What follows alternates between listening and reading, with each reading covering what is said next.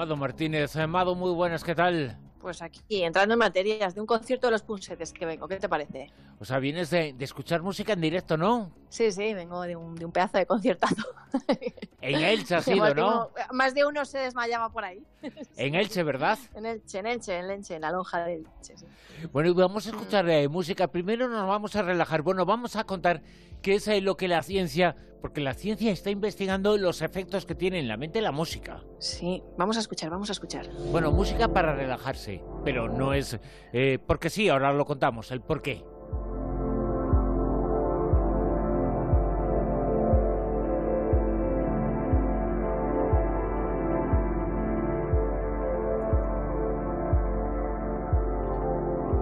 Y Mado, ¿por qué dice la ciencia que esta es la mejor música, la mejor canción para relajarse?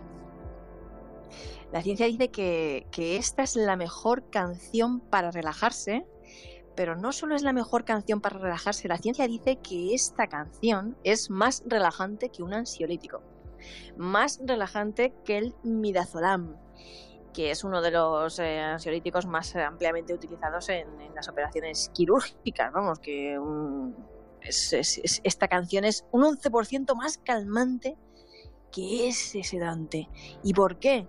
Pues porque, bueno, hicieron un estudio en el Mind Lab International y en el dirigido por el doctor David Lewis Hudson y parece ser que estos ocho minutos, ocho minutos y medio que dura esta canción, realmente te relajan, te advierten que no la pongas al volante, te quitan el estrés, reducen la ansiedad, reducen el ritmo cardíaco y es que está hecha conciencia, porque el compositor, estamos escuchando White Lace de Marconi Union, el compositor lo que hizo fue consultar a biólogos y a neuropsicólogos, la música, la canción perfecta para eso, para relajarnos. Tiene una melodía de ritmos muy bajos, que son los que ayudan a bajar el ritmo cardíaco, la presión sanguínea, los niveles de cortisol, que es esa hormona del estrés, y estas 60 pulsaciones por minuto, que hace que, bueno, que eso, que se reduzca el, nivel, el ritmo cardíaco a nivel ese nivel de las ondas alfa de nuestro cerebro, que es ese nivel que nos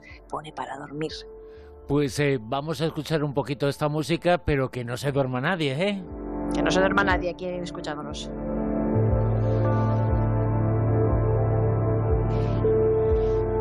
Escuchamos esta música y hablamos eh, sobre lo que la ciencia está investigando sobre la música. Esta canción tiene más efecto que un ansiolítico, consigue las cosas que consigue un ansiolítico, pero es que en la actualidad eh, se está poniendo de moda, por ejemplo, por ejemplo, ir al gimnasio. Y hay mucha gente que utiliza los, eh, los objetos eh, del gimnasio, correr, ir en bicicleta, eh, levantar pesas, pero con música.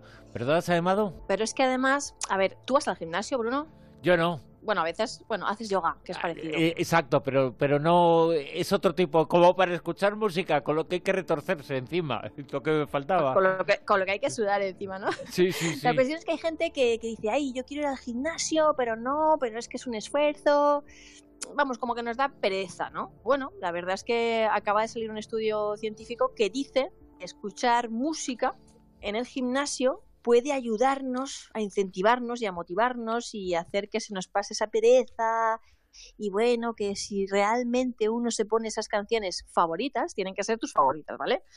Tus canciones favoritas en el gimnasio hace que el ejercicio físico sea muchísimo más agradable y que la actividad física y el hecho de ir al gimnasio pues al final pues sea más fácil convertirlo en, un hábito. Bueno, esto ya pues lo sospechábamos, pero bueno, ahora hay un estudio que lo confirma y está muy bien. O sea que yo veo también mucha gente que sale a hacer running y todo eso y que se pone su, su música favorita y realmente pues le va bien, ¿no? Yo una de las cosas que utilizo en casa cuando hago elíptica es ponerme mi serie favorita. No sé, me, mola más que, que, lo de la música, no sé por qué, ¿no? Pero vamos, que yo ¿Cuál es tu serie favorita? Ahora mismo estaba viendo una que no le recomiendo a nadie que vea, la estoy viendo por segunda vez porque es Invasión y se quedó sin segunda temporada. Por, favor, no verla porque, porque por problemas de la productora, pero te vas a enganchar y luego no vas a poder la segunda temporada, o sea que mejor no la veáis. Música de gimnasio y también música en el trabajo. Sí, música en el trabajo, que yo sé, sí que sé, que tú siempre estás escuchando música en el trabajo. Eso sí, siempre. Eso sí, lo sé. El 100% del ¿Te concentra? tiempo. ¿Tú cómo, qué, por- ¿Y qué escuchas? ¿Qué, qué cosas te sueles poner en el trabajo? Ay, pues eh, yo no pongo música relajada, pongo música que, que me hace pensar en música en castellano, con mucha poesía. eh, pues eh, ahora me gusta mucho Miss Cafeína, por ejemplo. Escucho Miss músico. Love of Sabian y escucho una serie de cosas eh, que, que, que, bueno, que, que me hacen pensar. eh, Draco Rosa también lo escucho mucho, aunque no es eh, eh, castellano, no es español, es eh, Ujú. puertorriqueño, pero bueno, eh, normalmente dejo en muchas ocasiones que el YouTube, eh, el que escucha todo el mundo, actúe solo y trabaje solo y sea aleatorio. Y entonces eh, me lleve de una canción a otra y gracias a eso descubro mucha música, ¿eh? Pues hago yo exactamente igual que tú. Dejo que el YouTube, con ese algoritmo mágico que tiene, al final, por mis gustos, me vaya descubriendo nuevas, nuevas músicas y en Spotify también, ¿no? Pero es que hay razones para escuchar música en el trabajo. Yo también lo hago.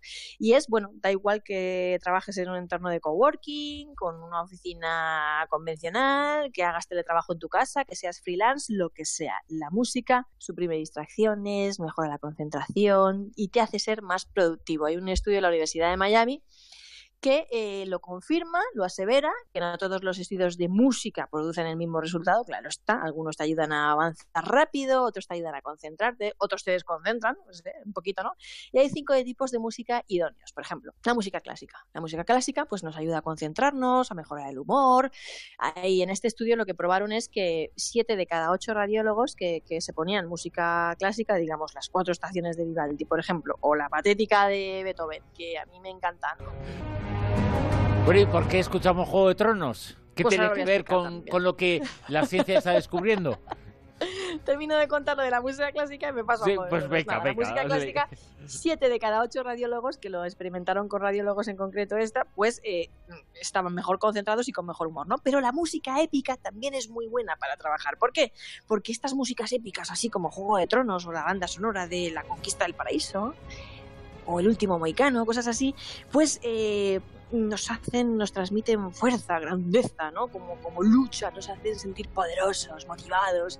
Es una inyección de energía para cuando estamos muy agotados en el trabajo y estamos ahí que no podemos más y necesitamos ahí pues, un chute, pues esta es la música idónea.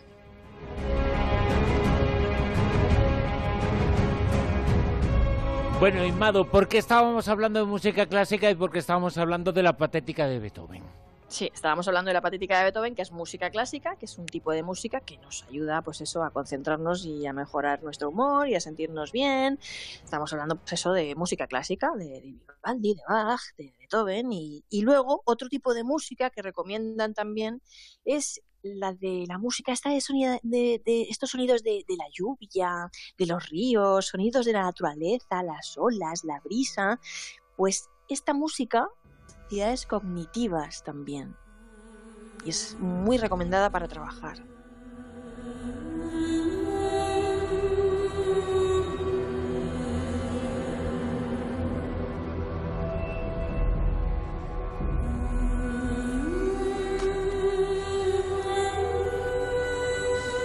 Y esto que escuchamos en Mado que es eh, porque Beethoven tampoco, ¿eh? Lo que estamos escuchando ahora es el tema principal de mi videojuego favorito, Dragon Age 2.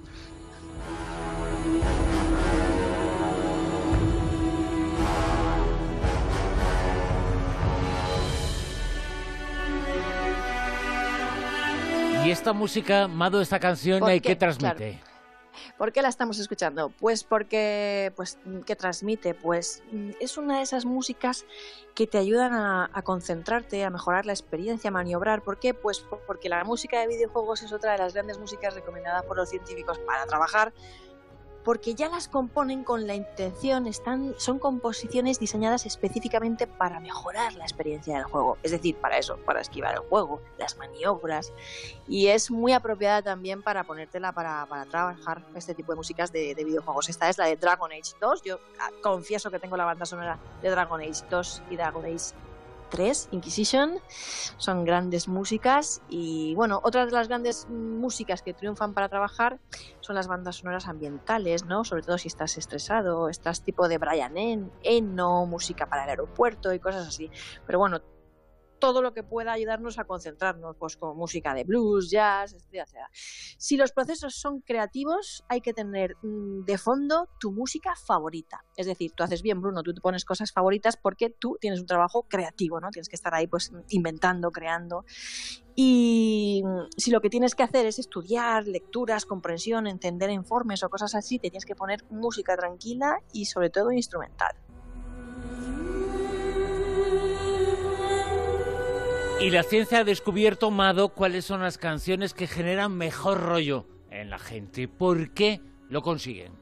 Bueno, pues porque dicen la ciencia, en concreto un estudio de la Universidad de Holanda que hizo un neurocientífico cognitivo, Jacob Jolik, que las canciones con un tiempo superior, igual o superior a los 150 pulsaciones por minuto, nos dan más energía y más estado de ánimo.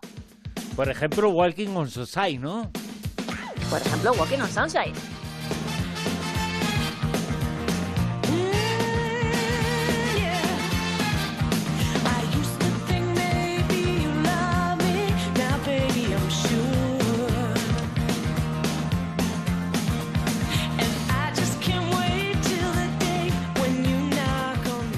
Es muy rítmica y el ritmo es muy importante, ¿no? Según la ciencia. Fantástica, el ritmo es súper importante. También está I Will Survive de Gloria Gaynor, Living on a Prayer de Bon Jovi, creo que la tenemos por ahí. Ah, pues sí, vamos con ella.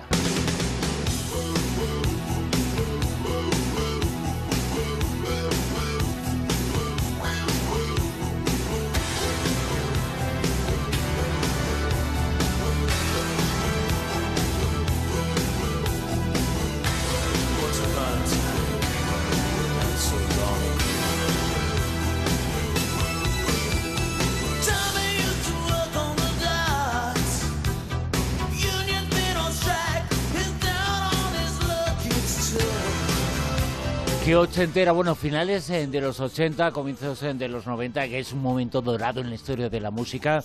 Bon Jovi y sus eh, ritmos era un heavy distinto. yo era más de Europe, también era un heavy distinto, no era de Zeppelin. Que tú eras más de Europe, si yo te contara.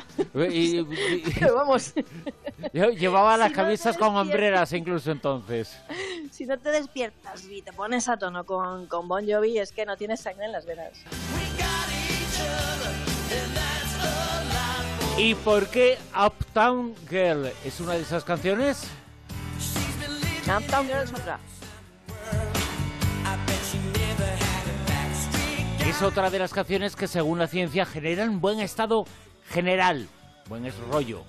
Sí, son de buen rollo, felicidad.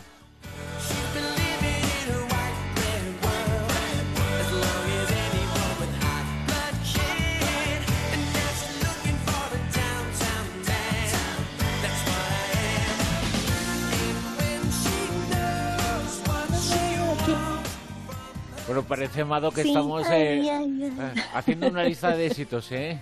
Lista de éxitos. Bueno, entre esas canciones son también Eye of the Tiger, The Survivor, I'm a Believer, The Monkeys, Good Vibrations, The Beach Boys, la de Dancing Queen de ABBA. También está incluida en estas grandes, grandes listas de 10 canciones que te dan buen rollo y que te dan felicidad según la ciencia. Y la Don't Stop Me Now de Queen. Bueno, y, David Bowie, Mon Laferte, no, no, no están. No está Zoe. Bueno, es que estarán las 10 más, pero tienen que haber muchas más, claro. Bueno, ¿y cuál es eh, que seguramente ahora mucha gente le está pasando en este instante a los que tienen bebés, eh, que el bebé se pone a llorar? Bueno, ¿qué dice la ciencia que es eh, lo que se le tiene que poner al pequeñín que llora? pues increíble, pero cierto, pero claro la gente se come el tarro porque el bebé llora, el bebé llora y eso es una cosa pues que produce mucha frustración a las mamás y a los papás. ¿Por qué llora el bebé? Y si acaso hay una música que logre calmar a los bebés o por lo menos hacerles reír y hacerles sentir mejor, pues resulta que los psicólogos Caspar Adamman y Lauren Stewart de la Universidad de Londres, junto a la cantante Imogen Heap, que recordemos fue ganadora de un premio Emmy, compusieron una canción compuesta científicamente para provocar felicidad y risa en bebés de entre 6 y 24 meses y es esta que estamos escuchando si los papás la quieren buscar, se llama The Happy Song y funcionó en los 56 niños en los que la probaron. Y con esta canción nos vamos a, despedir, vamos a despedir un Eureka muy musical esta noche con Mado Martínez. Amado, muchas gracias. Un abrazo, hasta luego.